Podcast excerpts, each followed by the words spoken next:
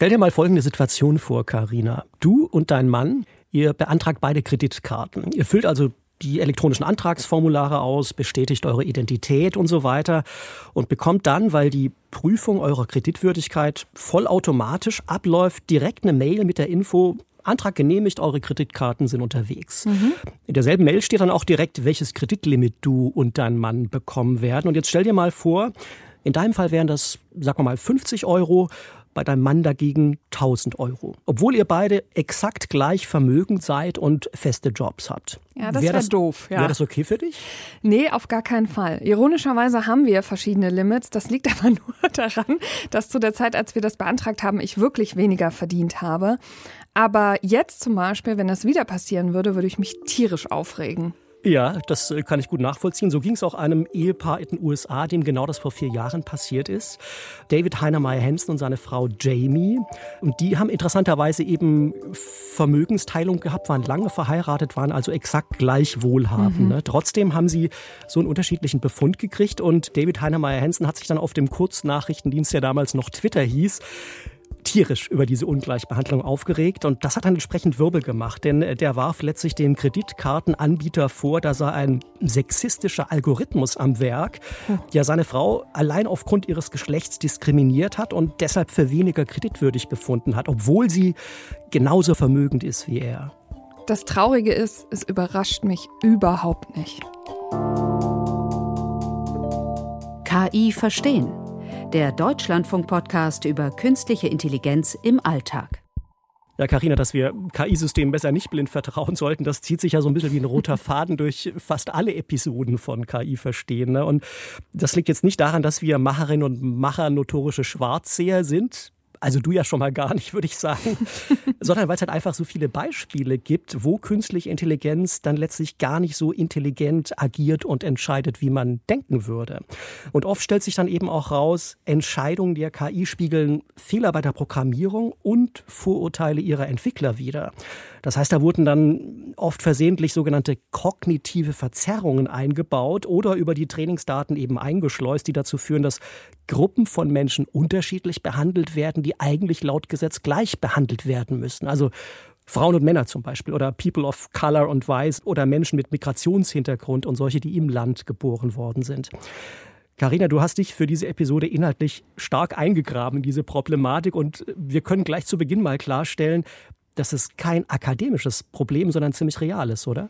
Absolut. Und die Ironie ist, diese Folge kann trotzdem, obwohl ich lange daran recherchiert habe und sehr intensiv versucht habe, Dinge herauszufinden, nur einen winzigen Teil des Problems abbilden. Also das schon mal zum Anfang hin. Wenn du mich jetzt fragen würdest, wie oft passiert das denn, dass eine KI einen Menschen diskriminiert, dann muss ich sagen, es gibt keine Zahlen dazu.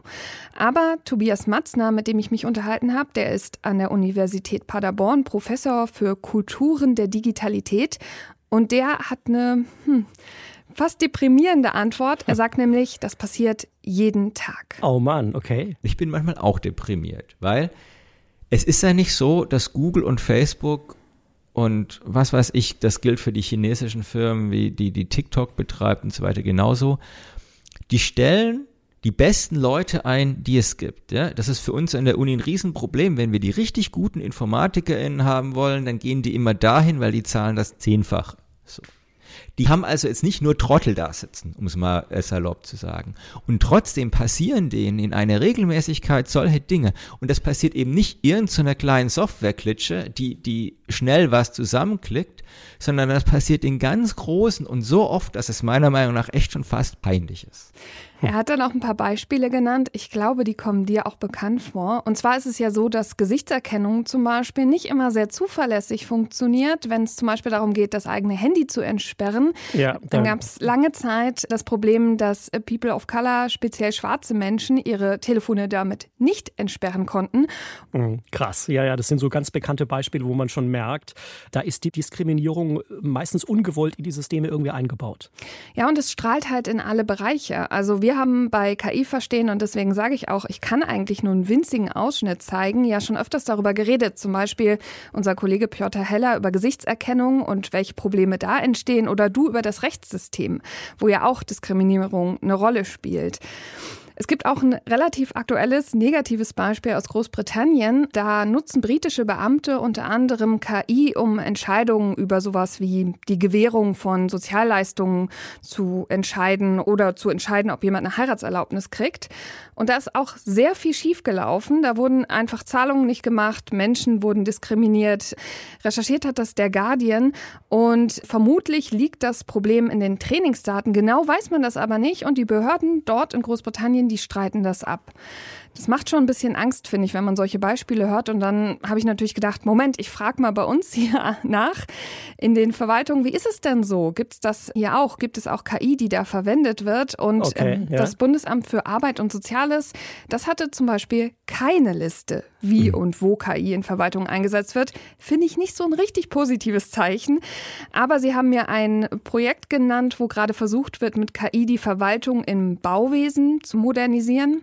Und es gibt auch in der Bundesagentur für Arbeit, da wird auch KI eingesetzt für die Texterkennung. Also zum Beispiel sowas wie der Nachweis der Immatrikulation oder sowas. Das wird dann einfach der KI gegeben und die guckt die Dokumente durch.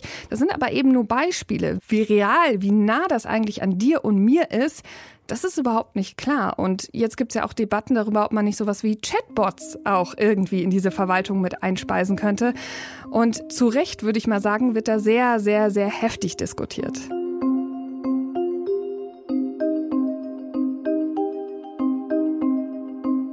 Bei der Recherche sind mir auch noch mal ein paar von diesen Fällen aufgefallen, wo man merkt, was da so alles schieflaufen kann. Also in Australien zum Beispiel, da sorgte ja vor einigen Jahren so ein KI-Tool für Wirbel, das Sozialbetrüger-Ding festmachen mhm. sollte. Das führte dann zum sogenannten Robo-Debt-Skandal. Also da hat das Sozialministerium letztlich äh, über Jahre hinweg automatisierte Zahlungsaufforderungen verschicken lassen. Und zwar an über eine halbe Million Menschen. Und manche der Empfänger stürzen die finanziellen Verpflichtungen, die sie da plötzlich hatten, so in Verzweiflung, dass sie sich das Leben nahmen. Und am Ende kam wow. raus, diese Rückforderungen waren völlig unbegründet. Mhm. Schuld war also ein Fehler in diesem Algorithmus, der diese Entscheidung getroffen hat, wer so ein Schreiben bekommt und welche Nachzahlung da gefordert wird. Und die juristische Aufarbeitung dauert bis heute noch an. Und ich habe mir dann bei der Vorbereitung überlegt, ja, könnte es denn eigentlich sein, dass ich selbst auch schon mal von so algorithmischen Entscheidungssystemen diskriminiert wurde? Auf die Schnelle fiel mir ehrlich gesagt nichts ein, aber dann wurde mir klar, wahrscheinlich hätte ich es ja gar nicht gemerkt. Nur ich kenne quasi die Konditionen, die mir eine Versicherung anbietet. Ich weiß nicht, ob andere vielleicht bessere Konditionen kriegen.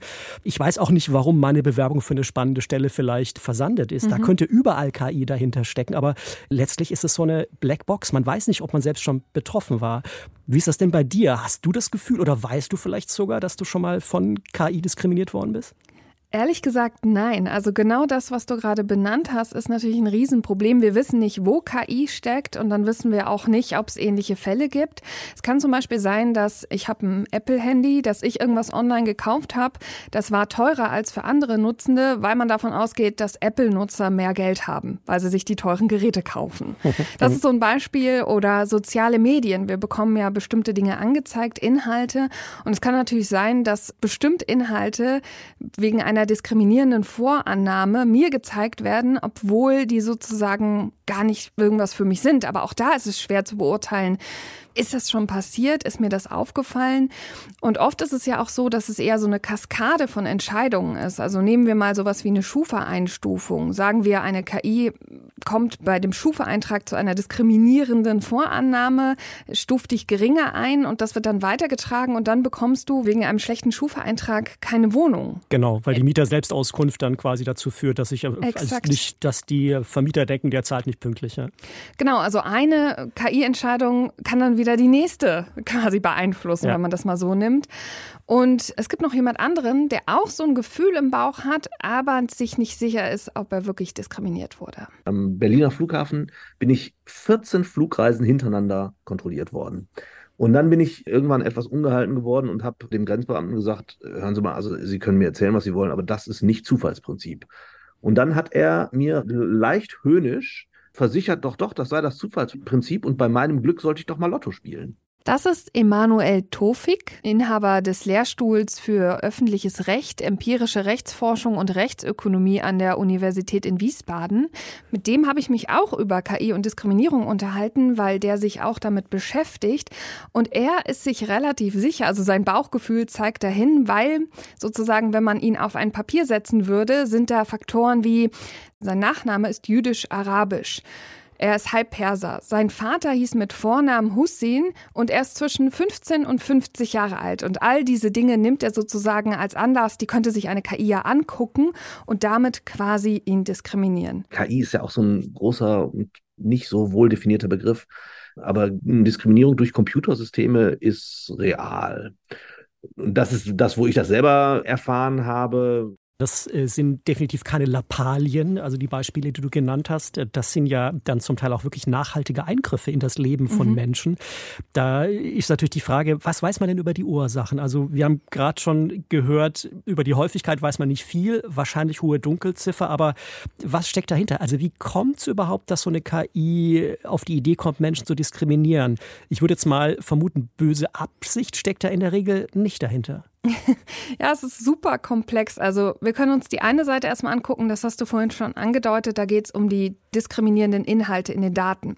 Wenn man zum Beispiel mhm. bei Google, und das ist ein sehr berühmtes Beispiel, Rich Kid und Poor Kid, also reiches Kind, armes Kind eingibt, dann bekommt man bei reichen Kindern fast nur ausschließlich Bilder von weißen Kindern. Wenn man armes Kind, also Poor Kid eingibt, bekommt man fast nur Bilder von schwarzen Kindern. Und das liegt natürlich an der Datenlage, an dem, was im Internet gezeigt wird. Aber wichtig auch, wir für den Hinterkopf, der Algorithmus muss das gar nicht benutzen. Also es kann sein, dass es sozusagen solche diskriminierenden Grundannahmen in Daten gibt, aber manchmal ist der Algorithmus eben sehr, sehr unberechenbar und vor allem dann, wenn es um neuronale Netze geht, also dieses tiefe Lernen, wo man der KI das quasi selber überlässt, zu lernen. Es gibt noch ein ganz schönes Beispiel. Und zwar hat die Wissenschaftlerin Robin Spears einen Algorithmus kreiert für Restaurantkritiken. Und die wollte wissen, welche sind positiv und welche sind negativ. Und dann ist ihr aufgefallen, Moment, mexikanische Restaurants werden häufig als negativ erkannt, obwohl die doch eigentlich positive Rezensionen bekommen haben. Ich habe da auch gute Erfahrungen mitgemacht, ja. Also der Algorithmus hat im Internet selbst gelernt, welche Bedeutung Wörter haben können. In so einer Art Wortkombination, dass bestimmte Wörter in einer anderen Kombination positiv sind und in einer anderen negativ. Und deswegen guckt man sich die Rezension als Algorithmus an und entscheidet, hm, ist es positiv oder negativ. Und wenn man nach Mexikanisch sucht, kommt im Internet häufig das Wort illegal in Kombination mit Mexikanisch. Und das wird natürlich als negativ konnotiert. Und deswegen wurden diese Kritiken als negativ angesehen. Dabei hat es überhaupt nichts mit dem Restaurant selber zu tun. Auf der anderen Seite ist es natürlich auch der Algorithmus selbst. Also wenn wir so ein Beispiel wie Bewerbungen nehmen, schlechte und gute Bewerber, dann gibt es halt kann man in den Algorithmus so eine Art Grundannahme mit reinnehmen und zum Beispiel sagen, weißt was, Geschlecht soll keine Rolle spielen. Mhm. Aber es kann sein, dass durch bestimmte Dinge, die in diesem Lebenslauf zum Beispiel angegeben sind, sowas wie eine längere Pause in der Mitte, weil man zum Beispiel in Mutterschutz war, oder auch Dinge wie Menschen waren noch nicht so häufig in Führungspositionen. Das sind so Klischees, die die KI nimmt und dann quasi die Leute einteilen kann in männlich, weiblich, obwohl das ja eigentlich gar nicht offensichtlich sein soll und keine Rolle spielen kann. Und deswegen kann es auch sein, dass die KI am Ende den Job lieber dem Mann gibt, weil eben viele Männer in Führungspositionen sind, weil die KI gelernt hat, Männer sind irgendwie geboren für höhere Jobs, auch wenn das natürlich nicht stimmt. Und die weibliche Kandidatin bekommt den Job dann nicht, weil sie als weiblich eingestuft wurde, obwohl diese Kriterien eigentlich auf dem Papier überhaupt keine Rolle hätten spielen können. Und da mhm. sieht man auch, im Code kann auch schon eine Art Diskriminierung drinstecken, denn alleine, dass die KI dann anfängt, Leute in zwei Klassen zu teilen, nämlich in männlich und weiblich, ist ja schon falsch, weil wir in unserer Gesellschaft gelernt haben, es gibt eben nicht nur männlich und weiblich. Diese zwei Kategorien sind eigentlich nicht mehr da. Im Code ist es aber quasi schon angelegt, dass es so eine Art Einteilung von Menschen gibt. Das schlägt jetzt wunderbar die Brücke zu dem Beispiel vom Anfang, Karina. Du erinnerst dich an das Ehepaar mhm. Äh, Heinemeier Hansen und seine Frau Jamie, die diese Kreditkarte bei Apple beantragt haben. Da war es dann nämlich auch so, die wollten natürlich wissen, wie kam es dazu, dass der Mann ein in diesem Fall 20 mal höheres Kreditlimit bekam als seine Frau. Und die haben dann eben rumtelefoniert, Mails geschrieben, auf Twitter Fragen gestellt. Bei Apple Pay Card verwies man auf die Bank Goldman Sachs, die die Kreditkarte rausgab. Mhm. Dort wiederum verwies man die beiden dann auf den bewährten Algorithmus, der die Kreditwürdigkeit berechnet. Aber sie wollten natürlich wissen, okay, welche Daten sind da eingeflossen? Welche Informationen, die wir preisgegeben haben, haben dazu geführt, dass wir unterschiedlich eingruppiert wurden? Und lange Rede, kurzer Sinn, das konnte denen keiner so genau erklären. Mhm.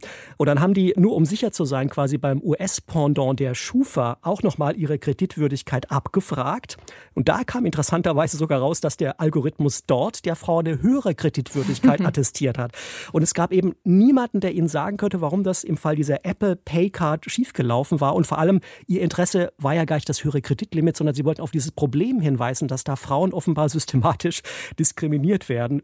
Also statt klare Antworten, die sie bekommen haben, hieß es dann eben immer, naja, der Algorithmus hat es halt so entschieden, dann wird es schon stimmen. Ne? Mhm. Und das alles passierte übrigens vor 2019, also vor dem Siegeszug generativer KI. Und das bringt mich jetzt zur nächsten Frage an dich, Karina. Wird das Problem jetzt noch schlimmer mit den neuen Systemen, mit denen wir es jetzt an allen Ecken und Enden zu tun haben? Das ist auch eine super spannende und komplexe Frage, denn natürlich sowas wie Diskriminierung durch eine KI ist nichts Neues, das ist schon immer da. Aber wir wissen natürlich auch, dass die neuen Algorithmen alle ein bisschen schneller, ein bisschen besser, ein bisschen leichter einsetzbar sind. Im Grunde kann ja jeder von uns jetzt jeden Tag mit KI irgendwie rumspielen und das führt natürlich auch mhm. dazu, vermutlich, dass das Problem größer wird. Aber auch hier muss ich wieder enttäuschen, es gibt noch keine Belege dafür. Okay, man weiß einfach vieles noch gar nicht, ja. Mhm. Richtig. Aber es gibt was anderes Spannendes, auf das mich Tobias Matzner hingewiesen hat. Also ein Film entscheidet nicht über Menschen oder beurteilt sie, aber er trägt schon dazu bei, dass gewisse Ansichten, bestimmte Darstellungen von zum Beispiel Frauen oder Migrantinnen oder nicht weißen Menschen oder anderen Gruppen sich verfestigen oder halten. Ne? Und das kann man auch beobachten, wenn generative KI eben bei entsprechenden Anfragen dann auch wieder mit so also relativ stereotypen Dingen reagiert. Also, was er hier erzählt, ist zum Beispiel wieder, wenn wir ein Bild generieren lassen durch eine KI mhm. und zum Beispiel nur sowas wie den Prompt eingeben, Menschen auf einer Yacht. Wen werden wir da wohl zu sehen bekommen? Wahrscheinlich äh, reiche, weiße Männer mit blonden Frauen, braun gebrannt, würde ich mal sagen. Exakt das.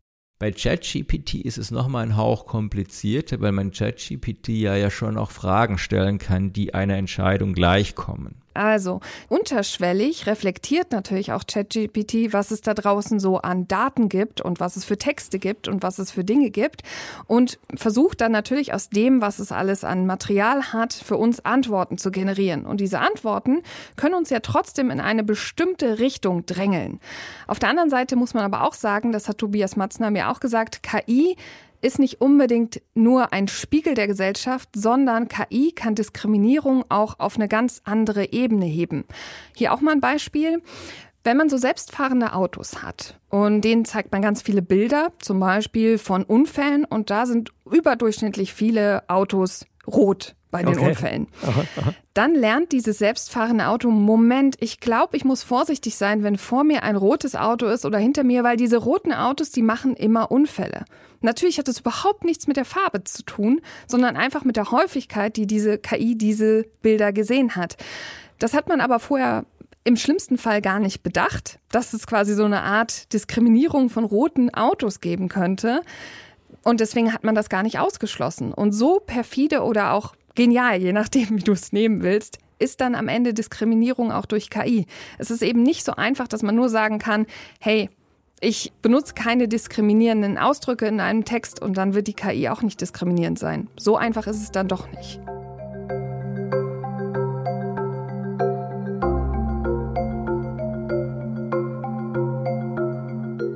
Carina, lass uns nach all diesen Problembeschreibungen mal zu den Lösungen springen, die es da gibt. Also ich sag mal so, mein Traum wäre natürlich äh, wahrscheinlich der Traum vieler Menschen, ein KI-System, das völlig frei von Vorurteilen jeglicher Art ist, quasi komplett unvoreingenommen entscheidet. Aber das ist wahrscheinlich ein Wunschtraum, der nie in Erfüllung gehen wird, oder? Du hast es vollkommen richtig gesagt. Wir leben in einer ungerechten Welt und der Algorithmus ist ein Teil davon. Und deswegen wird ein Algorithmus nie neutral sein diese Vorannahme, die immer wieder gemacht wird, nämlich, also eine KI ist doch neutral, die kennt doch keine Ressentiments oder Abneigung, kann die ja nicht mal fühlen, heißt aber nicht, dass sie die nicht reproduzieren kann.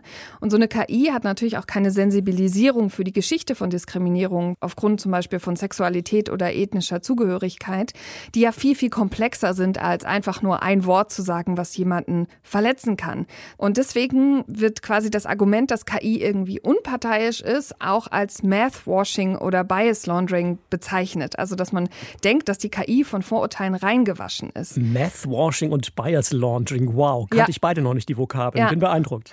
Und jetzt kommen wir zu dem wichtigsten Punkt. Diskriminierung können wir auch nicht rausfiltern. Aber das heißt nicht, dass wir nicht was tun können. Was können wir denn tun? Na, wir haben es ja jetzt schon festgestellt, neutral geht nicht, aber man könnte den Datensatz anpassen. Wenn wir jetzt an dieses Rich Kid Beispiel denken, dann könnte man natürlich Daten hinzufügen, Bilder hinzufügen, die auch schwarze Kinder zeigen, die reich sind. Damit stellt man aber eine künstliche Gerechtigkeit her, die quasi nicht automatisch neutral ist. Ein schönes Beispiel dafür, das kommt aus dem Journalismus. Man hat drei Leute, jemand kleineren, mittelgroß, jemand großen. Und die stehen vor einer Hecke und wollen darüber.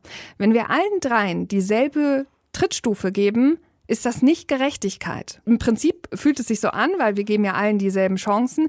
Aber jemand, der größer ist, kommt natürlich viel schneller über die Hecke als jemand, der klein ist und dann immer noch Probleme hat. Der Kleine bräuchte die höchste Trittstufe, klar. Exakt. Und das ist auch das, wenn wir über diese Daten reden, weil immer wieder wenn man über Diskriminierung spricht, sagen alle, wir müssen einfach nur unsere Daten verbessern, dann wird alles besser. Aber wir müssen sie nicht verbessern. Wir müssen eine Art Anreicherung machen, wie eine gerechtere Welt aussehen würde. Und das bedeutet auch, dass man bestimmte Stimmen mehr hervorhebt und andere vielleicht ein bisschen sage ich mal, nicht so fördert, damit es wieder so eine Art Ausgeglichenheit gibt.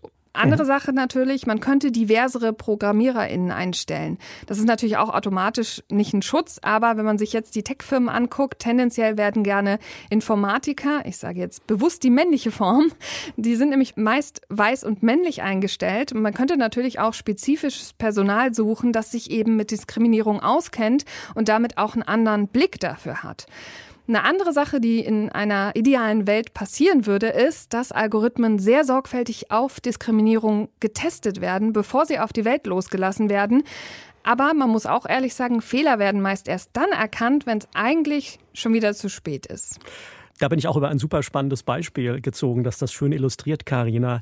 Das war die Kindergeldaffäre in den Niederlanden. Mhm. Ich weiß nicht, ob du das verfolgt hast, aber da führte ein Algorithmus quasi zu systematischer rassistischer Diskriminierung, weil eine Steuerbehörde von Zehntausenden Eltern zu Unrecht an Kindergeld zurückgefordert hat, wegen vermeintlich falscher Angaben, die die zu ihrer Nationalität gemacht haben sollten. Viele der Betroffenen hatten Migrationshintergrund und wurden da förmlich in den Ruin dann getrieben. Und das Ganze hatte zur Folge, dass die niederländische Regierung ein Bußgeld von 2,75 Millionen Euro bezahlen muss. Also ich würde mhm. mal sagen, das hätten die sich wahrscheinlich gerne erspart und im Nachhinein gesagt, hätten wir besser mal genauer hingeguckt, was dieses KI-Tool da eigentlich macht. Aber das würde auch voraussetzen, dass man bereits im Betrieb befindliche KI-Systeme, die also schon was tun, zuverlässig prüfen kann, ob sie solche kognitiven Verzerrungen haben. Ist das denn überhaupt möglich? Ich finde es schön, dass du hier eigentlich schon auf was ganz Wichtiges anspielst, nämlich wie schwierig es ist, an so einen Algorithmus ranzukommen. Die großen Firmen haben mhm. natürlich, mhm. wie immer, gar nicht mal so viel Lust, dass irgendwelche fremden Leute kommen und ihren Algorithmus sehen und bezeichnen das immer als Schutz des Firmengeheimnisses. Es gibt aber trotzdem Leute, die sich darum kümmern. Es gibt eine ganz berühmte Studie vom MIT und da haben die einen Algorithmus überprüft, der anhand des Gesichts Menschen in männlich und weiblich einteilen sollte. Und da wurde festgestellt, dass Weiße deutlich häufiger und besser eingeteilt wurden als Schwarze. Da war es schwerer, die in diese zwei Kategorien einzuteilen. Das liegt sicher wieder an den Trainingsdaten in dem Fall, ne? Hm. Exakt. Und wie haben die das gemacht? Weil die durften natürlich nicht die Trainingsdaten sehen und auch nicht den Algorithmus. Die haben selber Daten kreiert. Das heißt, die haben mhm. selber Gesichter eingespeist, selber sozusagen dokumentiert, was passiert. Und das kostet natürlich unheimlich viel Zeit, unheimlich viel Geld und ist sehr, sehr schwierig. Man könnte es auch einfach haben, wobei ich sagen muss, selbst einen Algorithmus zu überprüfen, ist gar nicht immer so einfach. Wir haben ja vorhin von der Unberechenbarkeit gesprochen. Aber daran sieht man schon, der Zugang fehlt sehr oft. Die andere Komponente ist eben das, was ich auch gerade angedeutet habe, verständliche Algorithmen. Also man könnte zum Beispiel dafür sorgen, dass in Entscheidungsprozessen viele kleine Algorithmen quasi Zwischenschritte zeigen, um für den Menschen verständlicher zu sein. Und dann könnte der Mensch eher wie so im Vier-Augen-Prinzip seinen Kollegen KI überwachen und äh, würde das nicht einfach so laufen lassen. Aber dafür bräuchte man natürlich wieder Spezialpersonal. Trotzdem stellt sich ja die Frage, was können wir denn als Gesellschaft tun, um Diskriminierung durch KI so weit wie möglich zu unterbinden? Also muss zum Beispiel der Staat, müssen Gesetzgeber da viel genauer hinschauen künftig? Auf jeden Fall. Gesetzgeber sind da auch gerade bei, zu verstehen, dass sie eine gewisse Verantwortung haben. Es gibt einen Gesetzesvorschlag der unabhängigen Antidiskriminierungsbeauftragten des Bundes, Ferda Attermann. Und die hat ein Gutachten beauftragt bei Emanuel Tofik, den haben wir ja schon gehört, und Indra Spieker, die ist auch Rechtswissenschaftlerin. Und die haben sich quasi angeguckt, in welchen Bereichen könnten Algorithmen diskriminieren und wie. Also es ging um die Frage, inwiefern der Schutz, den das allgemeine Gleichbehandlungsgesetz vor Diskriminierung durch algorithmische Entscheidungssysteme vermittelt, ausreichend ist. Wir haben ja in Deutschland ein Gesetz, was vor Diskriminierung schützen soll. Darin heißt es, niemand darf wegen Geschlecht, Abstammung, Rasse, Sprache, Heimat, Herkunft, des Glaubens, religiösen oder politischen Anschauungen benachteiligt werden. Niemand darf auch wegen seiner Behinderung benachteiligt werden. Mhm. Und dass diese Dinge sozusagen eigentlich auch anwendbar wären auf einen Algorithmus. Also dass man sagt, all diese Dinge, sowas wie Herkunft, Sprache und so, dürfen alle nicht in Entscheidungs KI mit berücksichtigt werden. Die müssen vorher schon ausgeschlossen werden. Und das ist sozusagen die Idee, dass man in diesem Gesetz gegen Diskriminierung auch KI mit einfasst und vor allem KI, die automatisierte Entscheidungen trifft. Mhm. Das andere wäre, dass man eine Beweislastumkehr schafft. Darüber haben wir auch schon mal geredet, und zwar bei den selbstfahrenden Autos, glaube ich. Eben, dass es darum geht, dass nicht der Mensch nachweisen muss, dass er diskriminiert wurde. Was im Einzelfall ja irrsinnig schwierig ist, ja. Exakt, sondern genau andersrum, dass ein Mensch, wenn er einen Verdacht hat, irgendwo hingehen kann und sagen kann, ich glaube, ich wurde diskriminiert. Und die andere Seite, da muss nachgewiesen werden, dass es eben dann doch nicht der Algorithmus war. Und sie wünscht sich auch eine unabhängige Schlichtungsstelle, also wo man sich als Parteien auch zusammensetzen kann und dass das nicht gleich vor Gericht landen muss. Interessant wäre ja auch, dass man so eine Art Beschwerdestelle hat, weil bislang ist es so, dass NGOs wie Pro Publica oder eben bei uns hier in Deutschland auch Algorithm Watch oder Forschungsinstitute eben diese Überprüfung machen aus eigener Tasche und aus eigenem Antrieb. Aber es wäre natürlich toll, wenn man so einer bundesweite Beschwerdestelle hätte, wo man sich hinwenden könnte und dann vielleicht sogar Unterstützung vor Gericht bekommt, wenn klar wird, dass ein Algorithmus einen wirklich diskriminiert hat. Also so eine Art Algorithmen-TÜV, wo dann Sachverständige, wenn irgendwas, genau. wenn es irgendwo gekracht hat, sag ich mal, auf den Plan treten würden und sagen, hier hat die Bremse versagt oder die Lenkung war nicht sachgerecht montiert. Genau, und auch wenn es um die Daten geht, wäre es besser, dass wir in Zukunft Experten aus Recht, Ethik, Soziologie und Technik einfach zusammenstecken, weil ich habe ja schon klargestellt, festgestellt, wie schwer es ist, Daten eigentlich gerechter zu machen. Neutral nicht, sondern gerechter zu machen. Und da wäre es natürlich auch toll, wenn alle sich zusammensetzen würden. Nach allem, was wir jetzt besprochen haben, Karina, würde ich sagen, als mein persönliches Learning, es wäre gut, wenn wir KI in bestimmten Bereichen bis auf weiteres besser nicht einsetzen.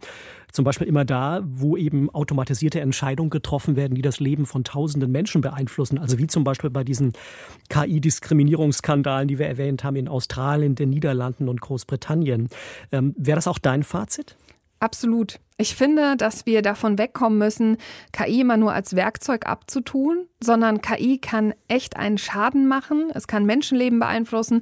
Du hattest auch einen sehr, sehr eindrucksvollen Fall, wo man zeigt, dass es sogar Menschen dazu bringen kann, sich das eigene Leben zu nehmen. Also wir können das nicht mehr so abtun als so ein, ja, das ist nur unser Werkzeug, unser System, was irgendwie für uns das Leben besser macht sondern wir müssen uns da ganz bewusst werden, dass Diskriminierung durch KI eine Realität ist. Außerdem denke ich, man muss sich überlegen, Menschen diskriminieren natürlich auch. Das wollen wir gar nicht wegstreiten. Natürlich ja. machen Menschen Fehler und Menschen sind eben auch bewusst sozusagen gegenüber anderen Menschen diskriminierend. Aber der Unterschied liegt darin, wenn man eine zum Beispiel Verwaltungsbeamte oder einen Verwaltungsbeamten hat, der Menschen diskriminiert, dann ist der Schaden so hart es klingt, irgendwie noch absehbar. Das ist nicht okay, aber es ist irgendwie absehbar. Weil das nur auf seine Klienten letztlich erstmal begrenzt ist dann, ja. Exakt. Und wenn wir uns jetzt aber vorstellen, dass die ganze Verwaltung mit Algorithmen ausgestattet ist und man sich blind auf diese verlässt, dann ist der Schaden unendlich. Ja. Das kann man überhaupt nicht abschätzen, wie schlimm das für Menschen wird.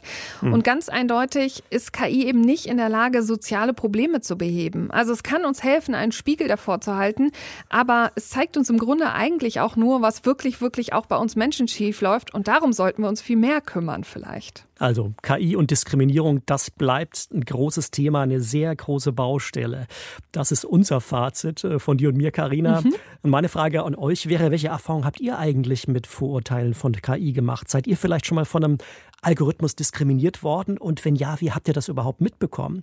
Lasst uns gern wissen. Schickt uns eine Mail an kiverstehen.deutschlandfunk.de oder hinterlasst uns eine Sprachnachricht per Signal oder WhatsApp unter der Nummer 0152 5952 9753. Unser Hörer Stefan aus Rottweil hat das übrigens getan und uns Folgendes wissen lassen. Ich zitiere. Ich finde euren Podcast KI Verstehen richtig gut. Format, Inhalt und Struktur. Das Podcast-Team macht einen tollen Job und ich freue mich jede Woche auf die neue Ausgabe. Oh, ist das schön. Carina, ich kann nicht Stefans Urteil nur anschließen. Du machst echt einen tollen Job. Ach, Alf. und so eine nette Mail, die geht uns natürlich allen runter wie Honig. Also bitte mhm. gern mehr davon. Ihr müsst wirklich überhaupt keine Hemmung haben, uns über den grünen Klee zu loben, äh, wo immer ihr könnt und uns weiter zu empfehlen. Oder uns auch zu kritisieren. Auch das lieben wir, weil wir dann im Team diskutieren und es macht uns immer schlauer am Ende, wenn ihr auch sozusagen uns mal den Spiegel vorhaltet. Auch Kritik ist willkommen, aber wir bleiben nochmal bei den Empfehlungen, denn da habe ich jetzt noch eine andere Podcast-Empfehlung für euch. Die Kollegen vom KI-Podcast des Bayerischen Rundfunks, die haben diese Woche nämlich den Führungswechsel an der Spitze von OpenAI aufs Korn genommen, der seit dem Wochenende ja für Wirbel in der KI-Szene sorgt. Sam Altman, ihr habt es wahrscheinlich gehört, der Chef der Firma, die ChatGPT und DALL-E entwickelt hat, der wurde erst völlig überraschend gefeuert und dann aber doch wieder angestellt von Microsoft. Sam Altman is out. It's a very fluid and fast moving situation. This is a stunner. Literally the most shocking firing in tech, I would have to say, in a decade or longer. Ja, und was dahinter steckt und welchen Reim man sich bislang auf die Geschehnisse da machen kann, das verraten die Kollegen Gregor Schmalzried und Marie Kilk in der aktuellen Folge des KI-Podcasts von BR und SWR und die legen wir euch hiermit ans Herz. Nächste Woche, Karina, sind wir beide dann erstmal raus. Ne? Mhm. Ne? Wir machen zusammen Urlaub, äh, also, also KI-Urlaub. Aber Piotr und Moritz, die werden am Start sein und gehen der Frage nach, wie KI uns hilft, die Natur besser zu verstehen. Ich ziehe mir die neue Episode dann wahrscheinlich auf der Strandmatte rein, vorausgesetzt, ich werde nicht von einer diskriminierenden KI an der Einreise nach Spanien gehindert. Insofern, Karina, danke dir. Ich Mach's danke gut dir. Und bis nächste Woche bei KI Verstehen. Tschüss. Ciao.